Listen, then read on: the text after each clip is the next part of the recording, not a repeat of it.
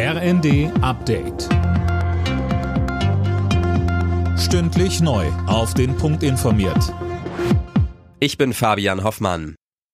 Die über eine Million Beschäftigten im öffentlichen Dienst bekommen mehr Geld. Arbeitgeber und Gewerkschaften haben sich nach einem Verhandlungsmarathon geeinigt. Erstmal gibt es in mehreren Schritten eine Inflationsprämie von insgesamt 3000 Euro. Verdi-Chef Frank Bernecke. Dann folgt der erste Erhöhungsschritt, der dann auch dauerhaft wirkt, von 200 Euro für alle und dann eine Erhöhung von 5,5 Prozent zum 1. Februar 2025. Das Ganze bei einer Laufzeit von 25 Monaten.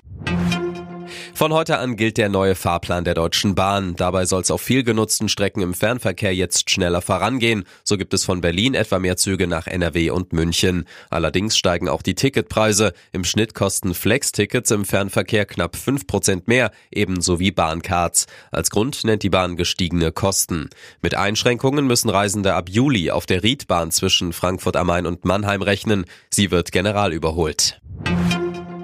Auf der Weltklimakonferenz in Dubai wird weiter um Fortschritte in Sachen Klimaschutz gerungen. Deutschland will mit einem Bündnis mit anderen Ländern für ambitioniertere Ziele kämpfen. Bundesaußenministerin Baerbock sagte, dass es zum ersten Mal die Chance auf ein Ergebnis gibt, das nicht von fossiler Machtpolitik geprägt ist.